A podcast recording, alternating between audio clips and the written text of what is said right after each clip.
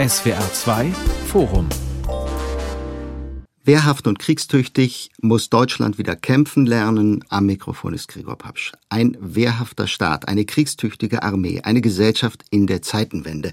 Deutschland rüstet auf. Von der Wiedereinführung der Wehrpflicht und einem Veteranentag ist die Rede. Was passiert da gerade? Wir wollen darüber reden in diesem SWR2 Forum, denn es ist eine Debatte, die an Tabus rührt und alte Wahrheiten in Frage stellt. Frieden schaffen ohne Waffen, hieß es mal, ist das Geschichte. Aber wie bringt man ein Land dazu, sich für mögliche Kriege zu wappnen? Sind die kriegsentwöhnten Deutschen dazu bereit? Wie macht man eine Gesellschaft verteidigungsbereit. Und was bedeutet das für künftige Konflikte? Das möchte ich diskutieren mit meinen Gästen. Professor Dr. Sönke Neitzel ist bei uns. Er ist Historiker und lehrt Militärgeschichte an der Universität Potsdam. Professor Dr. Harald Welzer ist Sozialpsychologe und Direktor der Stiftung Futur 2. Und ich begrüße Dr. Markus Keim, Politikwissenschaftler bei der Stiftung Wissenschaft und Politik in Berlin. Herr Keim muss Deutschland wieder kämpfen lernen, fragen wir in dieser Sendung. Wie ist Ihre Antwort? Also ich würde es vielleicht nicht reduzieren auf das Kämpfen und das wäre vielleicht nicht der zentrale Begriff, den ich in den Mittelpunkt gestellt hätte. Aber die Aussagen des Verteidigungsministers aus, den, aus der jüngsten Vergangenheit und von vielen Vertretern der politischen Klasse aus den letzten knapp zwei Jahren deuten doch in die richtige Richtung. Die äh, Phase der letzten 25, 30 Jahre, die charakterisiert war von den Prinzipien der Charta von Paris von 1990, Nichtanwendung militärischer Gewalt, territoriale Integrität, friedliche Streitbeilegung, freie Bündniswahl, also all das, was wir mit Kooperation im euroatlantischen Raum verbinden. Diese Prinzipien gelten nichts mehr seit dem russischen Angriff auf die Ukraine. Die Welt ist mhm. unsicherer geworden im globalen Maßstab, aber insbesondere im euroatlantischen Maßstab. Und von daher wäre ich ein bisschen zögerlich, eine unmittelbare Kriegsgefahr für die Bundesrepublik zu prognostizieren. Aber ich glaube, Instabilität, Destabilisierung, politische Einflussnahme auf das politischen, auf den politischen Prozess Deutschlands, das wird eher die Regel werden. Hm. Frieden schaffen mit Waffen, man setzt auf Abschreckung. Deutschland ist Mitglied der NATO, ist das nicht Abschreckung genug?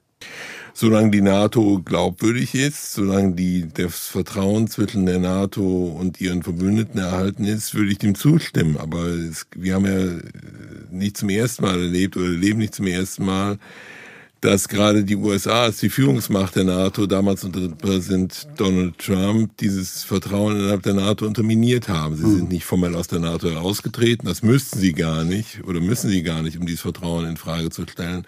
Es reicht ja, wenn man den Artikel 5 des NATO-Vertrages, die kollektive Beistandsverpflichtung, politisch aushöhlt, in Zweifel zieht, andeutet, man würde nicht zur Verfügung stehen oder nicht unterstützend eingreifen. Und das steht ja vielleicht mit einer Wiederwahl von Donald Trump im November nächsten Jahres wieder ins Haus. Harald Welzer, die Frage an den Sozialpsychologen. Was dachten Sie, als der Begriff von der Kriegstüchtigkeit fiel? Ja, bin ich erstmal zusammengezuckt, weil wem würde ja Verteidigungsfähigkeit einfach reichen? Und Kriegstüchtigkeit hat ja eine andere Konnotation. Also wenn ich über Verteidigung spreche, sind ja die Positionen unterschiedlich verteilt. Dann muss es einen Angreifer geben und einen Verteidiger. Bei Kriegstüchtigkeit schwingt ja mit, dass man selber auch einen Krieg führen könnte. Und ich glaube nicht, dass das im Sinne des Selbstbildes der Staatsräson der Bundesrepublik äh, etwas ist, was man anstreben sollte. Mhm, aber mal abgesehen von diesem einzelnen Begriff, muss denn Ihrer Meinung nach Deutschland wieder kämpfen lernen, sprich einen Krieg führen können? In dem deutsche naja, Soldaten auch zur Waffe greifen? Erstmal haben deutsche Soldaten in den vergangenen Jahren bei unterschiedlichen Anlässen ja schon zur Waffe gegriffen. Insofern ist das ja jetzt in dem Sinne nichts Neues. Und ähm, natürlich muss das Land sich verteidigen können. Das ist, steht ja völlig außer Frage. Aber die dazugehörigen Rhetoriken, mit denen würde ich etwas sparsamer umgehen, als das gegenwärtig gemacht wird, auch vom hm. Bundesverteidigungsminister. Sönke Neitzel, sind Sie als Historiker beim Wort kriegstüchtig auch zusammengezuckt? Nein, ich bin nicht zusammengezuckt. Ich fordere ja den Begriff seit vielen Jahren und bin froh, dass der Verteidigungsminister mir endlich folgt. Also sage ich jetzt ein bisschen ironisch, er ist natürlich nicht mir gefolgt. Nein, ich kann auch die Diskussion durchaus verstehen. Wir sind ja entwöhnt von solchen Begriffen. Erinnern wir uns daran, wie lange wir in Afghanistan gebraucht haben, um das irgendwie kriegsähnliche Zustände zu nennen. Da haben wir ja auch sozusagen rumgeeiert. Und ich meine, wir haben eine Verfassung, kein Mensch denkt daran, was ja einige in der Diskussion auch sagen, wieder Angriffskriege führen. Das ist ja völlig außerhalb der Vorstellung. Ich sage nur, wenn wir unseren Auftrag ernst nehmen, also das NATO-Gebiet zu verteidigen, dann ist das eben etwas anderes als in Afghanistan. Dann wäre das eben ein großer zwischenstaatlicher Krieg. Und die Bundesrepublik, ich glaube, der Begriff meint, dass die äh, Bundeswehr äh, mit ihrem Bündnispartner in der Lage sein muss, eben die NATO zu verteidigen. Und das wäre eben ein großer Krieg. Und das ist eben etwas anderes.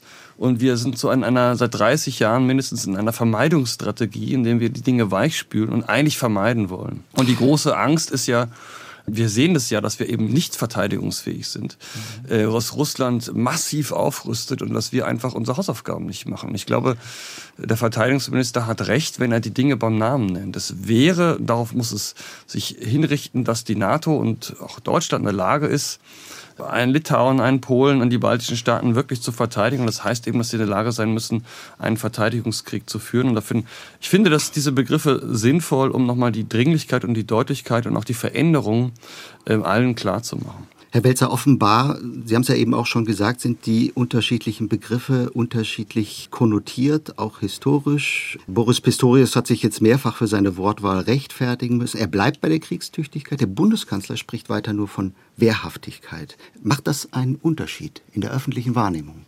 Ja, ich glaube, äh, auf jeden Fall macht das einen Unterschied. Und ich würde jetzt auch gerne nochmal auf Sönke Neitzel antworten. Mhm. Inhaltlich würde ich ja jedes einzelne Argument mittragen. Mir leuchtet aber trotzdem nicht ein, warum man nicht nur sozusagen auf der Sachebene aufrüstet, sondern warum man rhetorisch aufrüstet. Das ist doch in dem Fall gar nicht nötig. Und ich glaube, es ist auch psychologisch nicht besonders klug, weil es ist ja richtig, dass man sozusagen verteidigungsentwöhnt ist und die Bundeswehr lange Zeit als etwas galt, wo man einen Lkw-Führerschein macht, was aber nicht oder Schulen baut oder sowas in der Art. Diese war Wahrnehmung muss natürlich korrigiert werden, aber man kann sie wahrscheinlich besser korrigieren, wenn man an der Verteidigungsperspektive festhält, anstatt mit solchen großen, dann donnernden und, und äh, schillernden Begrifflichkeiten da ankommt. Das will ja niemand. Herr Keim, wie sehen Sie das? Passt die rhetorische Aufrüstung, von der Herr Welzer gerade gesprochen hat, zur tatsächlichen Bedrohungslage. Also ganz schlicht gefragt, wie konkret ist Deutschland denn militärisch bedroht? Ist die Lage wirklich gestiegen oder neigen wir da zur Hysterie, zur Panik? Also vielleicht zwei Gedanken. Mein Eindruck ist, ich kann ihn nicht beweisen, aber dass diese sprachliche Divergenz auch Ausdruck einer politischen Unsicherheit ist. Mhm. Dass die deutsche Politik auch rhetorisch die Zeitwende zu vollziehen sucht und sie noch nicht, noch nicht die richtigen Begrifflichkeiten, noch nicht die richtige Spur gefunden hat, wenn ich das so sagen darf ein Ausdruck dessen ist ja dieses etwas Überbordende, also sagen vom Radikalpazifismus, vom politischen Radikalpazifismus der vergangenen 30 Jahre, Stichworte, wir sind nur von Freunden umzingelt, Stichworte, es wird die Friedensdividende geben und, und, und, das muss ich nicht weiter ausführen. Jetzt der 180-Grad-Wechsel, der schlägt sich eben in großer Unsicherheit nieder, wie damit auch rhetorisch umzugehen ist. Um zum zweiten Punkt zu kommen, natürlich, wir wissen nicht, wie die Bedrohungslage insofern aussieht, weil wir Präsident Putins Intention nicht kennen. Und es ist ja vorwiegend die Wahrnehmung, dass das revisionistische Russland die dominante Bedrohung des NATO-Gebietes ist. Es ist also nicht mehr wie vielleicht noch vor 15, 20 Jahren eine terroristische Bedrohung aus der südlichen Peripherie. Davon ist im Moment nicht auszugehen, zumindest nicht primär. Aber ob Präsident Putin wirklich intendiert, NATO-Territorium mit Truppen anzugreifen, da würde ich noch ein bisschen zögerlich sein. Ich glaube eher, er wird andere Mittel der Wahl zur Verfügung haben. Destabilisierung, politische Einflussnahme, Cyberangriffe und anderes mehr. Wir können uns aber eben nicht sicher sein. Das ist In der ja das, Tat. Das ist das Problem, dass seit dem 24. Februar 2022 die Gewissheiten enden. Und genau. ich glaube, wir alle hätten äh, nicht geglaubt, dass Putin diesen Schritt geht. Und das Problem ist ja, selbst wenn es einen Waffenstillstand gäbe, nehmen wir mal an, und da gibt es ja durchaus jetzt mehr Druck auf die Ukraine, hinter den Kulissen. Putins Rüstungsindustrie läuft hoch. Und die militärischen Fähigkeiten in der Luft, im Cyberbereich ähm, zu See sind kaum getroffen und das weiß eben keiner und äh, was er tut. Da würde ich Herrn Keim völlig zustimmen. Nur wir müssen meines Erachtens wie im Kalten Krieg eben von den Capabilities ausgehen Und ich war gerade in Litauen eine Woche und habe viele hochrangige Gespräche geführt. Die Litauer können diese Diskussion überhaupt nicht verstehen. Und die Finnen übrigens auch nicht und die Polen auch nicht. Trotz übrigens der ja, sehr unheilvollen Geschichte, die sie mit den Deutschen haben. Auch Litauen war zweimal von den Deutschen besetzt. Diese Länder haben Angst. Und ähm, ich glaube, in der FAZ war es, hat die finnische Verteidigungsministerin ähm, getitelt, wir sind kriegstüchtig. Also diese Länder haben mit diesem Begriff überhaupt kein Problem. Sie sind der Realität einfach näher, als wir das sind. Und das ist sicherlich eine Entwicklung. Und man muss ja auch sagen, es ist eben der Verteidigungsminister, der davon spricht. Und wir benutzen unterschiedliche Begriffe, wie sich das in der Demokratie gehört. Aber ich glaube, der Verteidigungsminister sieht auch, dass die Generalität zum Beispiel schon seit vielen Jahren von Kriegstüchtigkeit spricht. Das hat noch niemand mitbekommen und niemand interessiert. Und dass er jetzt als Verteidigungsminister sich, sagen wir mal, diskursiv angenähert hat, das ist ja auch bei Pistorius ein Prozess, das zeigt, dass er ja in der Lage, sage ich mal, angekommen ist. Aber ähm, es ist auch klar, auch in Finnland spricht, glaube ich, wahrscheinlich nicht das gesamte Kabinett von Kriegstüchtigkeit. Mhm. Es gibt unterschiedliche Perspektiven. Die ist von äh, Olaf Scholz wieder ein bisschen eine andere, aber dass ein Verteidigungsminister, der so nah dran ist, an den Dingen diesen Begriff nimmt und er benutzt ihn ja auch nicht nur, er benutzt ihn zusammen mit anderen Begriffen ist für mich einfach ein Stück Realitätsnähe. Und auch das ist ja die Frage. Wir wissen nicht, was Putin tut. Aber wenn Putin ähm, dann doch irgendwann in fünf Jahren oder so ähm, Litauen angreifen sollte, dann sind wir in einem veritablen zwischenstaatlichen Krieg. Und dafür müssen wir in der Lage sein, diesen Krieg erfolgreich zu führen. Und das setzt ja dann in Kraft, dass wir bestimmte Reformen machen, dass wir einen Mindset-Change haben und so weiter und so weiter. Und darum geht es ja eigentlich, glaube ich, Pistorius, dass er die Bundeswehr reformieren will. Er wollte diese Debatte unbedingt, das ist, glaube ich, klar, Herr Welzer. Ja. Äh, warum? Weil wir es vermieden haben in den letzten Jahrzehnten, das äh, Wort Krieg in den Mund zu nehmen. Naja, sicher. Das, was bislang dazu gesagt worden ist, natürlich auch in Bezug auf den Afghanistan-Krieg und die ganzen Vermeidungsrhetoriken, das ist ja zutreffend beschrieben. Ich würde aber trotzdem gerne noch mal bei dem Punkt bleiben, den Herr Keim angesprochen hat. Ich glaube, er hat das überbordende Rhetorik genannt. Und das Problem, das politische Problem ist ja, dass wir an sehr vielen Stellen der politischen Kommunikation eine überbordende Rhetorik haben. Also wertehaltige Außenpolitik oder wertebasierte mhm. oder Nachhaltigkeit an allen Ecken und Enden und Technologieführerschaft, bla bla bla. Und diese Überdonnerungsrhetorik ist ja eine, wo die Bürgerinnen und Bürger sagen, ja, aber könnt ihr das vielleicht mal auch materiell unterlegen, wo ist denn das alles? Ja? Und das Problem hätte man ja hier beim desolaten Zustand der Bundeswehr auch, dass natürlich jede und jeder weiß, sie ist eben im Moment überhaupt nicht verteidigungsfähig. Und bevor man sie nicht verteidigungsfähig gemacht hätte, würde ich aus den Gründen der politischen Kommunikation mich da auch zurückhalten. Und der Unterschied zwischen der Situation in den baltischen Staaten und der Bundesrepublik ist natürlich auch ein historischer Unterschied, wo man, glaube ich, gerade in diesem Land gut daran tut, eben gerade in Bezug auf Gewalt und Krieg überdonnernde Rhetorik einfach mal wirklich zu vermeiden. Mhm. Wir reden gleich über die Bundeswehr. Herr Keim, ich möchte aufgreifen, was Herr Welzer gerade sagte. Äh, Stichwort Gesellschaft. Wie kommt die Zeitenwende, die überbordende Rhetorik an? Bei den Deutschen ist es etwas anderes, jetzt eine Armee auf Jahre besser auszustatten oder eben die Deutschen dazu zu bringen, sich für mögliche Kriege zu wappnen. Ist das äh, ja, kriegsentwöhnte Deutschland dazu bereit, Ihrer Meinung nach? Wenn ich die wenigen Meinungsumfragen aus den letzten 20 Monaten mir in Erinnerung rufe, dann würde ich zwar nicht von einer Zeitwende in der öffentlichen Meinung sprechen, aber es ist doch zumindest ein, ein, eine deutliche Verschiebung erkennbar. Die Bundeswehr genießt größere Zustimmungswerte. Die NATO als wichtigster Referenzrahmen oder Handlungsrahmen der deutschen Sicherheitspolitik genießt höhere Zustimmungswerte. Und das darf uns ja auch nicht verwundern, insofern mal ganz profan, in welchem Maße sicherheitspolitische Fragestellungen an die deutschen Abendbrottische eingebrochen sind.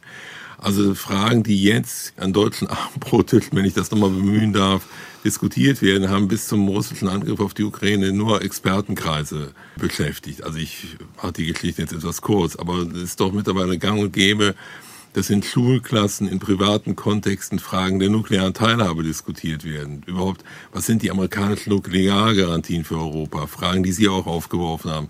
Müssen wir uns eigentlich bedroht fühlen? Und da darf es uns nicht verwundern, dass es sozusagen vielleicht kein Paradigmenwechsel, das klang mir ein bisschen groß, aber zumindest Verschiebungen gibt. Aber ähm, ich finde sozusagen, der, die Zeitwende in den Köpfen ist vielleicht die schwierigste Dimension der Zeitwende, die ja verschiedene Facetten hat. Sie hat eine finanzielle 100 Milliarden Euro Sondervermögen. Sie hat eine bürokratisch-institutionelle mit veränderten Entscheidungs- und Beschaffungsprozessen. Sie hat eine politische, wo bestimmte Gewissheiten über die Wupper gegangen sind und Teile der deutschen Sicherheitspolitik neu erfunden werden müssen, neu gestaltet werden müssen. Aber was eben dazu kommt, ist eben diese Zeitwende in den Köpfen, die Sie angesprochen haben, mhm. eben diese gesellschaftliche Verankerung. Und genauso wie die Gesellschaft die letzten 30 Jahre gehört hat, wir sind nur von Freunden umgeben, es ist keine Notwendigkeit mehr, so viel in Rüstung und Verteidigung zu investieren.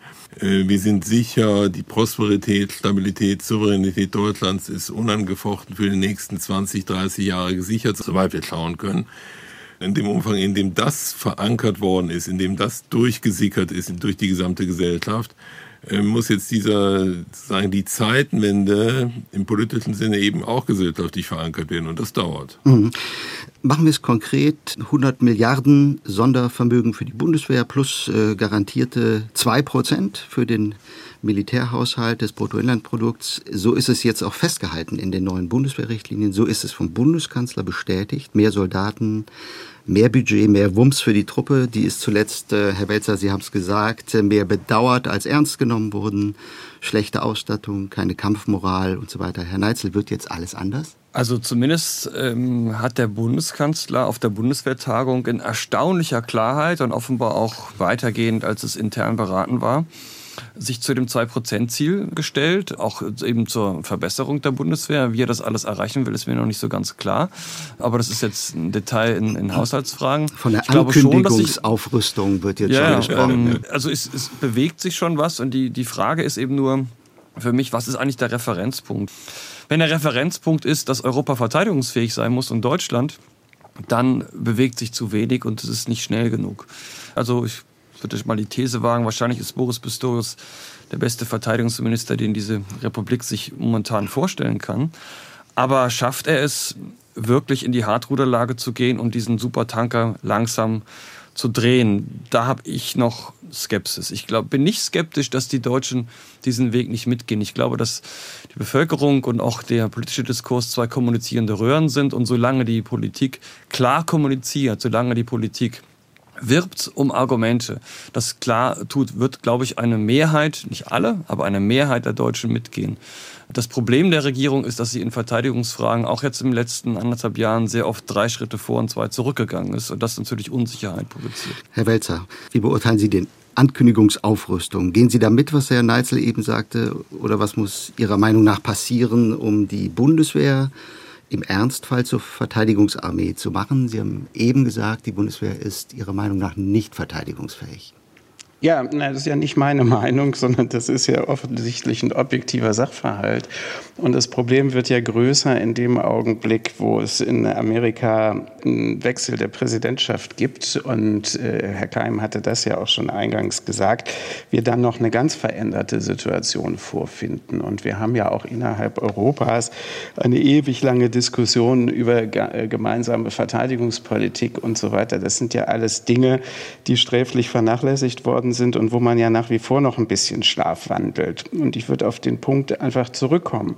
Auch das ist ja angesprochen worden. Es gibt ja sehr, sehr viele Diskrepanzen zwischen politischen Absichten, die unter dem Begriff Zeitenwende zusammengefasst sind, und dem, was de facto passiert. Da kann man über den Bau sprechen, die Infrastruktur, die Bundeswehr, die Bildungspolitik, whatsoever.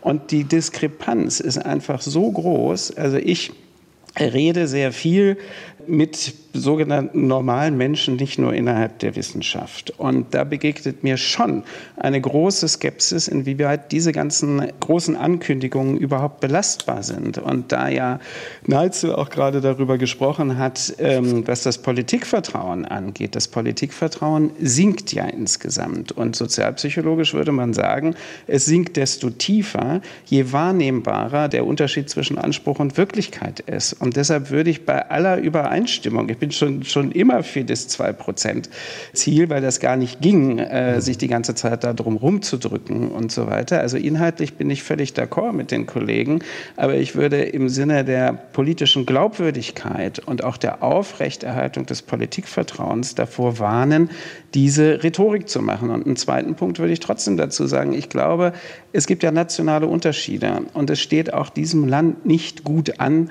mit so einer wilhelminischen Rhetorik unterwegs zu sein. So ein bisschen schnarrend und so ein bisschen schneidig. Das verkörpert ja auch der Pistorius. Aber auch bei Pistorius ist es so, ähm, der wird ja am Ende dann auch nicht mit der Bazooka ins Feld ziehen, sondern man muss halt sehen, dass das auch übereinstimmend ist. Also für die Übereinstimmung bin ich sehr. Das würde ich äh, bei Harald Welzer wirklich unterstützen, dass das ein, also dass wir einfach in einer Phase sind, wo wir ein massives Problem in der vertikalen Kohäsion, sage ich mal, haben, der Bevölkerung mit, mit Politik. Und wenn der Bundeskanzler auf der Bundesvertagung sagt, wir werden auf jeden Fall die zwei Prozent einhalten, er aber nicht klar macht, wie das eigentlich geschehen soll, wenn das ähm, Sondervermögen aufgebraucht ist, weil dann müsste ja 2027 eine Bundesregierung auf einmal den Verteidigungsetat um 20 bis 30 Milliarden erhöhen. Das wird keine Bundesregierung, glaube ich, machen. Und noch sind wir eben unterhalb der politischen Schmerzgrenze. Ähm, es ist eben nicht so, dass die Bundesregierung, ich weiß nicht, das Bürgergeld kürzen muss, um den Verteidigungsetat zu stützen. Aber das wäre dann der Fall. Und irgendwann wird Scholz vielleicht nicht mehr Bundeskanzler daran gemessen werden wo ich einfach anderer Ansicht bin. Also ich meine, äh, ich war gerade in Litauen. Die Litauer haben nun eine unsägliche Geschichte auch äh, der Involvierung in den Holocaust. Einerseits waren sie zweimal von den Deutschen besetzt.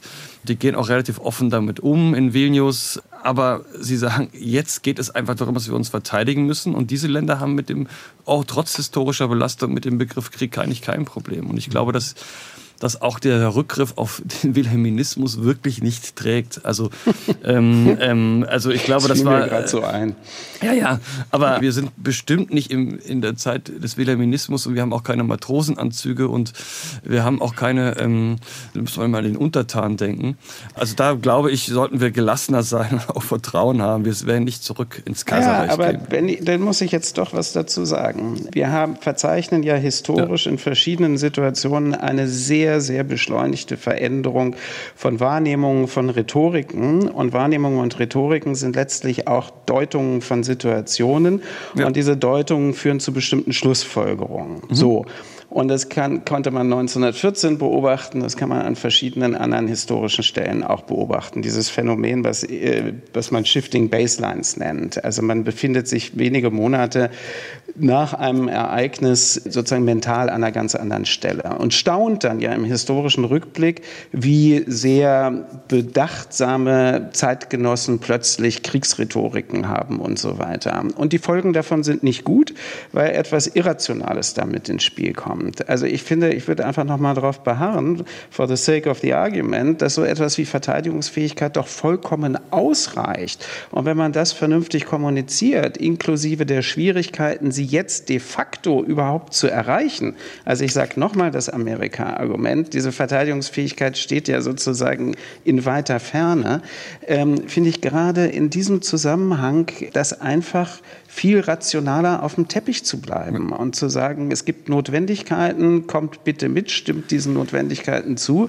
aber man muss ja nicht gleich also mit diesem, mit diesem Bombast immer ankommen. Ja, aber die meisten Staaten außerhalb Deutschlands haben mit dem Begriff kein Problem. Auch in Frankreich okay. hätte man damit kein Problem. Warum? Weil es eigentlich die Zielmarke deutlich macht. Und ich würde äh, ja Harald Welzer zustimmen, dass wir da noch einen weiten Weg zu gehen haben. Aber die Zielmarke muss ja letztlich sein, Anders als zum Beispiel im Kalten Krieg, wo man zwar äh, auch von Kriegstüchtigkeit vielleicht gesprochen hat, aber eigentlich sagte, es ist sehr unwahrscheinlich, dass der große Krieg wirklich ausbricht. Mhm. Das ist jetzt wirklich anders. Wir können eben nicht davon ausgehen, dass die Panzerbrigade 42, die also nach Litauen gehen muss, dass die nicht kämpfen muss, sondern wir müssen im Gegenteil möglicherweise davon ausgehen, dass diese Soldaten wirklich in den Krieg ziehen. Mhm. Und damit ist es eigentlich klar, um was es uns gehen muss, auch für die strukturelle Veränderung. Es geht nicht nur um ein Planspiel und äh, wir üben und wir schrecken ab. Nein, wir müssen uns sogar vorbereiten, dass möglicherweise, und Gott äh, möge es verhindern, dass es sagen wirklich zu einem Ernstfall kommt, der viel realer ist meines Erachtens als im Kalten Krieg. Sie hören das SWR 2 Forum Wehrhaft und kriegstüchtig muss Deutschland wieder kämpfen lernen. Es diskutieren der Historiker Sönke Neitzel, der Politikwissenschaftler Markus Keim und der Sozialpsychologe Harald Welzer. Wie wappnete man eine Gesellschaft für einen Krieg, der irgendwann kommen könnte? Das ist ja auf jeden Fall ganz zentral eine Zielmarke. Das Problem fängt ja schon damit an, Herr Keim, dass man wissen muss, wofür es sich lohnen könnte zu kämpfen. Das betrifft Fragen nach Identität, nach der Nation. Beides Begriffe, die in Deutschland schon lange negativ konnotiert sind. Warum ist das eigentlich so? Und müssten diese Fragen nicht zuallererst beantwortet werden? Ja, aber wenn man in die einschlägigen Dokumente schaut, sei es die neuen verteidigungspolitischen Richtlinien, das Weißbuch von 2016, die nationale Sicherheitsstrategie, so unzureichend die vielleicht im Detail sein mögen, spannen die doch den Rahmen auf für eine eine Antwort auf Ihre Frage. Und ich glaube, mhm. die würden nicht mehr antworten mit Begrifflichkeiten wie Nation und Identität, sondern auch da würde ich auf nüchternere Begriffe verweisen, wie politische Souveränität Deutschland muss geschützt werden, die territoriale Integrität, also die Tatsache, dass unser Staatsgebiet erhalten wird. Ich würde hinzufügen die ökonomische Prosperität. Und da hat man so eine Trias, um die, hinter der sich, glaube ich, alle scharen könnten die guten Willen sind. Und ich glaube, dahinter steht nicht mehr die Frage, ob wir uns als Nation konstituieren. Ich meine, das finde ich einen historisch schwierigen Begriff. Ich täte mich schwer, in die Gegenwart zu transponieren, also in, in politischen Kategorien, politisch handlungsfähigen Kategorien. Ich glaube, da sind wir mit diesen, mit diesen Punkten, die ich gerade angesprochen habe, besser mhm. äh, aufgehoben. Andere Länder haben das Problem aber nicht mit der Nation. Ne? Wir sehen es gerade in der Ukraine, auch zum Beispiel in Frankreich, Herr Neitzel. Ja, mhm. Ich habe mit dem Begriff Nation kein Problem, aber ähm, das ist eben auch ein Teil unserer Rhetorik, dass wir nach der Wiedervereinigung ähm, diesen Begriff gemieden haben wie der Teufel des Weihwasser, weil alle glaubten, jetzt würde wieder mal das Kaiserreich ausbrechen und wieder mal irgendwie das Vierte Reich. Nationalismus. Und Nationalismus, hm, was genau. Äh, Quatsch war, ja. aber ähm, deswegen haben wir dem entsagt und man hat ja in Europa immer gemerkt, hat die Deutschen daran erkannt, dass die die einzigen waren, die eben nicht auf die Nation sich, sondern auf Europa bezogen haben. Aber letztlich meint das ja ähm, das, was Herr Keim auch angesprochen hat. Also wenn wir von Nationen sprechen würden, dann meint das unsere Verfassung, darauf äh, die zu verteidigen, leisten die Soldatinnen und Soldaten ja auch ihren Eid, dann meint das unsere Souveränität, meint das das Grundgesetz, da steht es drin, ähm, dass wir äh, Streitkräfte zur Verteidigung ausstellen. Und das ist auch, glaube ich,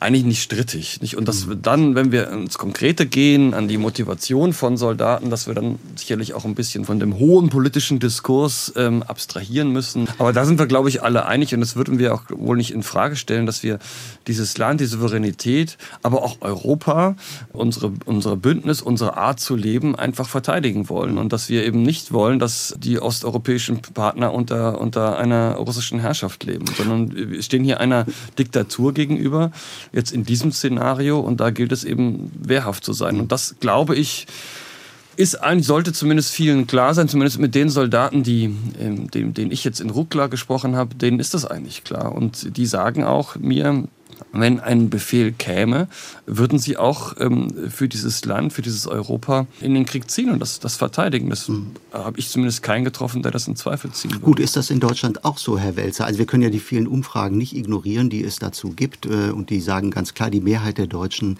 will eigentlich gar nicht kämpfen und würde im Zweifelsfall lieber auswandern, als zur Waffe zu greifen. Na, Sie wissen schon, was das Problem mit Umfragen ist, insbesondere wenn Sie sich darauf beziehen, was man für künftige Optionen hat. Das ist ja genau mein Punkt der Belastbarkeit. Also erstmal ist das hochgradig volatil und wir haben ja jetzt, wenn wir auf die letzten anderthalb Jahre zurückblicken, schon sehr starke Veränderungen in den öffentlichen Auffassungen. So in Bezug auf, auf alles das, was mit dem Militärischen zusammenhängt, haben wir ja auch schon drüber diskutiert. Was Leute de facto tun würden, zu was sie bereit bereit wären. Das ist eine ganz offene Frage. Zumal die Frage ja dann ist, und Neitzel hat das ja vorhin angesprochen, welcher Stress wird denn de facto auf viele gesellschaftliche Bereiche resultieren, wenn es tatsächlich dazu kommt, jetzt muss man das aber auch bezahlen. Ja, wir haben es ja an einem ganz anderen Beispiel gesehen, klimapolitisch und klimarhetorisch war man ganz totale Weltspitze, aber in dem Moment, wo man ein Wärmeenergiegesetz machen will, wo irgendetwas konkret wird, gibt es plötzlich eine große Koalition von Bildzeitung bis, bis Opposition und Regierungspartei und dann geht das Ganze nicht mehr. Und sowas ähnliches, da muss man ja drauf gefasst sein. Das Ding wird immer dann schwierig, wenn es the proof of the pudding gibt. Solange man sich in der rhetorischen Wolkenhöhe bewegt, ist alles total zustimmungsfähig. So.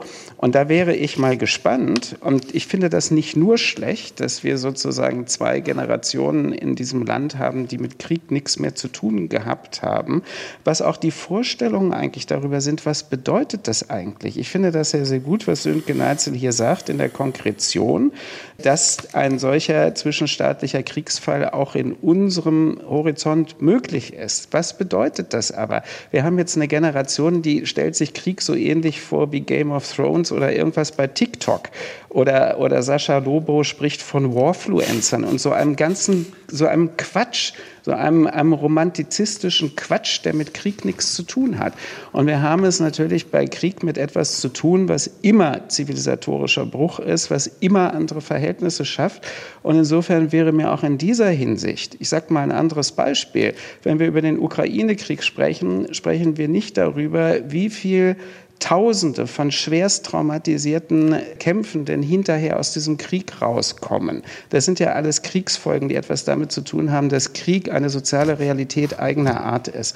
Und ich finde, man kann nicht so so leichtfertig und naiv mit diesen Themen umgehen sollte, sondern sollte darüber auch offen kommunizieren. Wenn es ernst wird, ist es ein ganz anderer Ernst, als sich die meisten Leute bisher vorstellen. Stichwort Kriegstraumata. Wir müssen über ein anderes Stichwort noch reden. Jetzt wird es wohl bald einen offiziellen Veteranentag in Deutschland geben, womöglich am 12. November, dem Gründungstag der Bundeswehr, ein Tag, an dem der äh, Soldatinnen und äh, Soldaten gedacht werden soll, die sich für Deutschland verdient gemacht haben. Herr Keim, was ist davon zu halten? Also diese Debatte hatte ihre Wurzeln äh, letztlich in den letzten 20 Jahren vor allen Dingen Jetzt nicht, konkret. Hm? nicht ausschließlich, aber doch vorwiegend in den Auslandseinsätzen. Dadurch ist sie sehr stark befördert worden von Gruppierungen, Soldatengruppe, soldatischen Vertretern die in Afghanistan gewesen sind, zum Teil mehrmals, und die das sehr stark auf die Tagesordnung gesetzt haben. Ich finde, es liegt in der Schneise dieses gesellschaftlichen Wandels, den wir diskutiert haben. Man kann das Veteranentag nennen, man kann das Gedenktag benennen. Da bin ich jetzt eher agnostisch, aber ich finde den Punkt, dass wir erkennen, dass es hier eine bestimmte Berufsgruppe gibt, eine bestimmte gesellschaftliche Gruppe, die ja auch so klein nicht ist, wenn man auf die nackten Zahlen schaut, die einen Dienst an der Allgemeinheit leisten oder für die Allgemeinheit leisten, den wir jetzt in seiner Bedeutung, so würde ich es doch beschreiben, wiederentdecken, äh, politisch wiederentdecken, gesellschaftlich wiederentdecken, dass die äh, in ihrer besonderen Verfasstheit, mit ihren besonderen Befindlichkeit, mit ihren besonderen Traumata, wie gerade angesprochen, in besonderer Art und Weise gewürdigt werden, das finde ich durchaus angemessen. Vielleicht kann ich noch ergänzen, ähm, an diesem Veteranentag kann man auch so sagen, die einerseits den Wandel, was Herr Keim sagte, deutlich machen, aber auch die Schwierigkeiten, die die, die Politik damit hatte. Denn es kamen erste Vorschläge und wenn ich es richtig weiß, waren die Grünen erstmal dagegen. Sonst sind die Grünen ja immer sagen, ja. sehr forsch gewesen mit, mit Waffenlieferungen, aber Veteranen sagen, hm, das fanden sie dann irgendwie nicht so gut.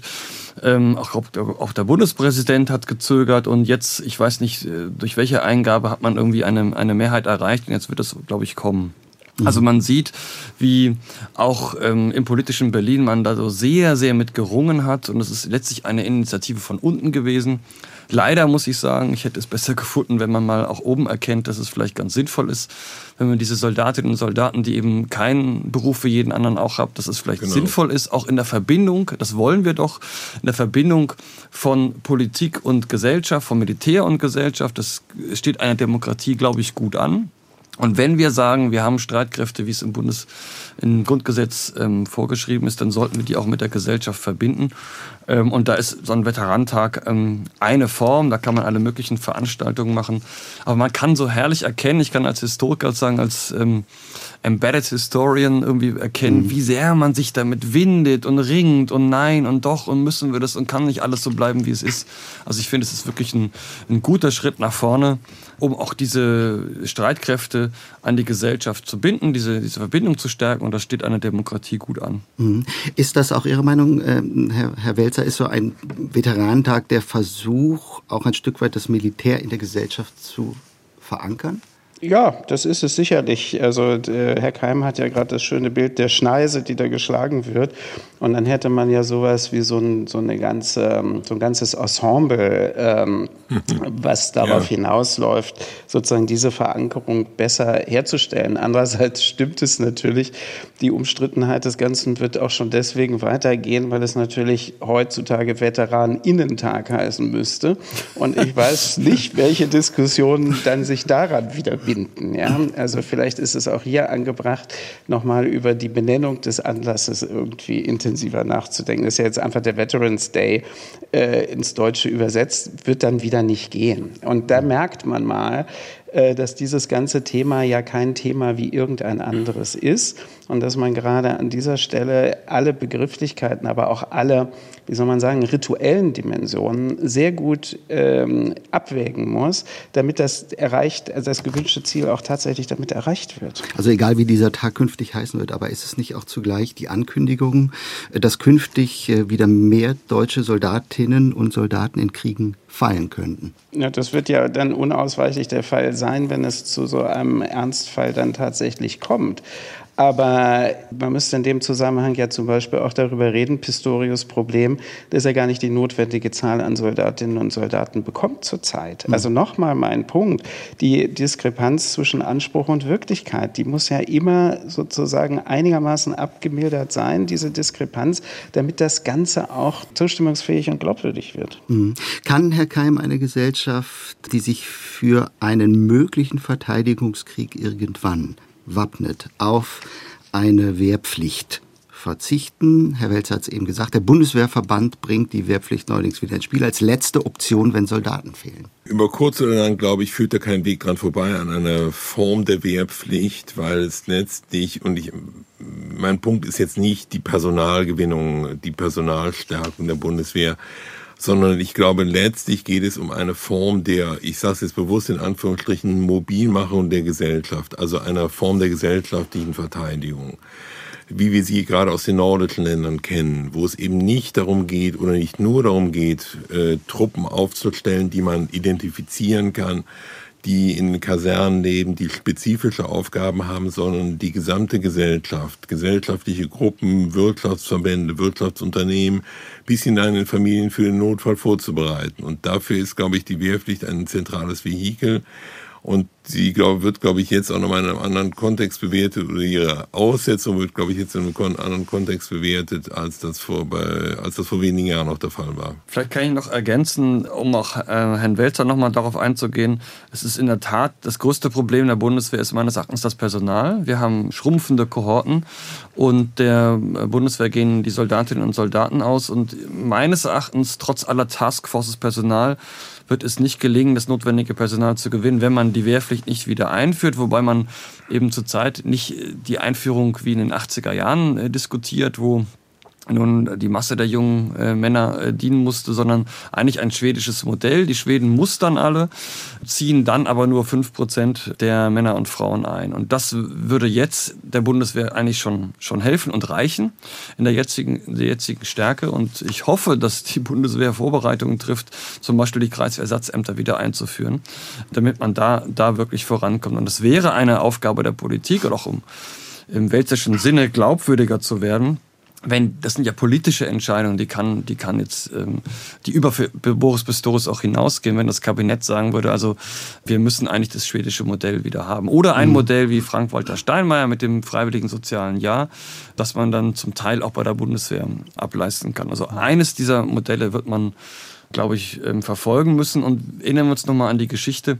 Man hat die Wehrpflicht ausgesetzt, abgeschafft in Europa in der Zeit der Auslandseinsätze.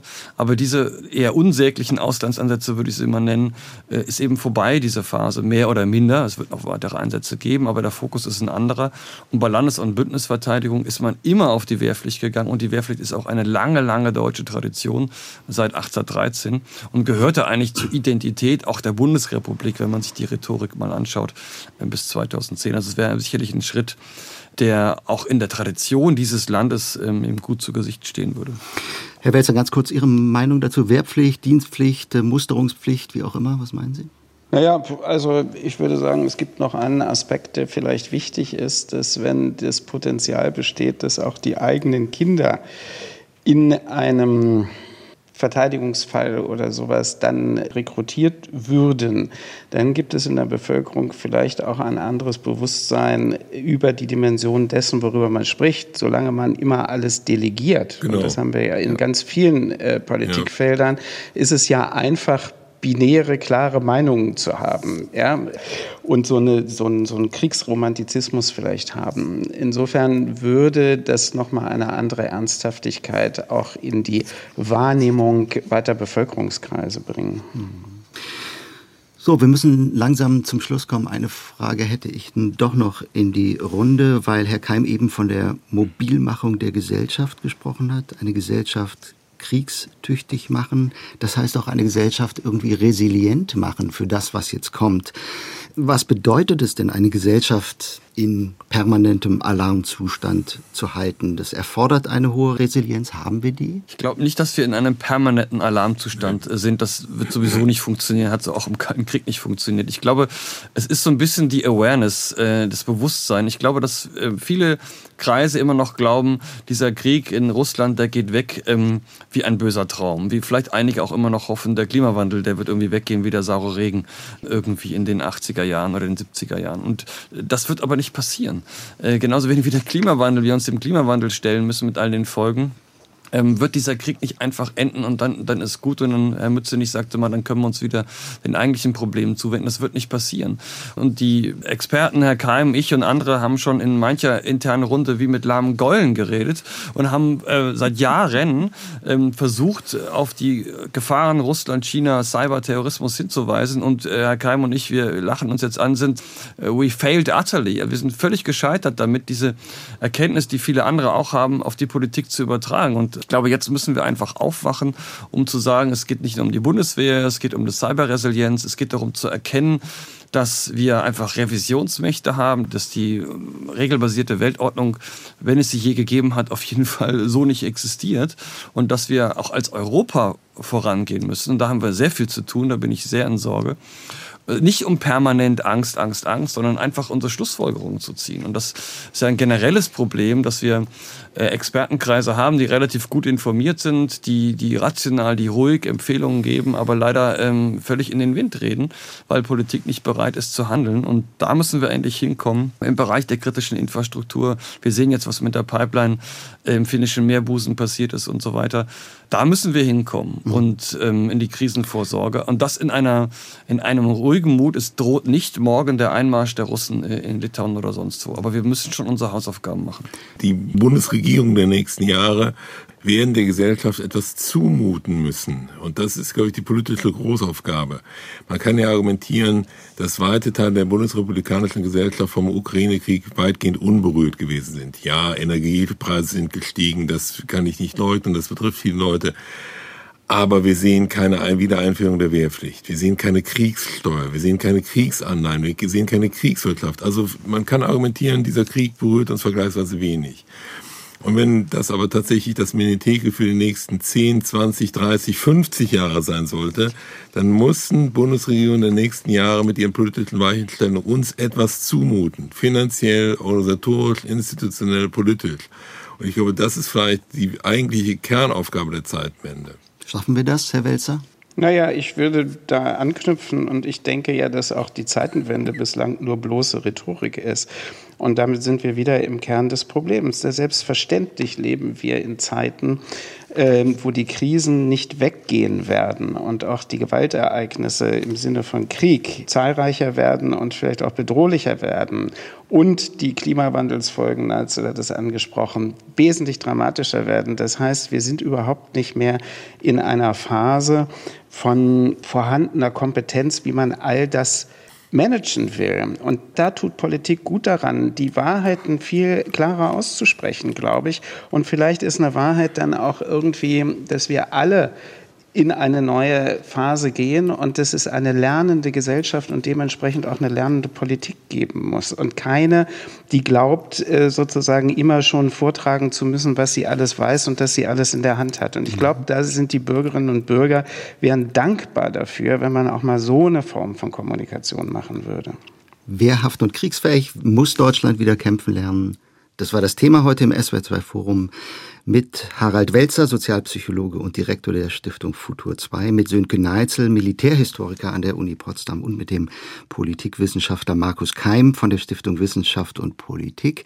Herzlichen Dank für diese Diskussion und Ihnen allen danke fürs Zuhören. Bleiben Sie uns gewogen. Hören Sie das Forum gern auch rund um die Uhr als Podcast, überall dort, wo es Podcasts gibt. Mein Name ist Gregor Papsch.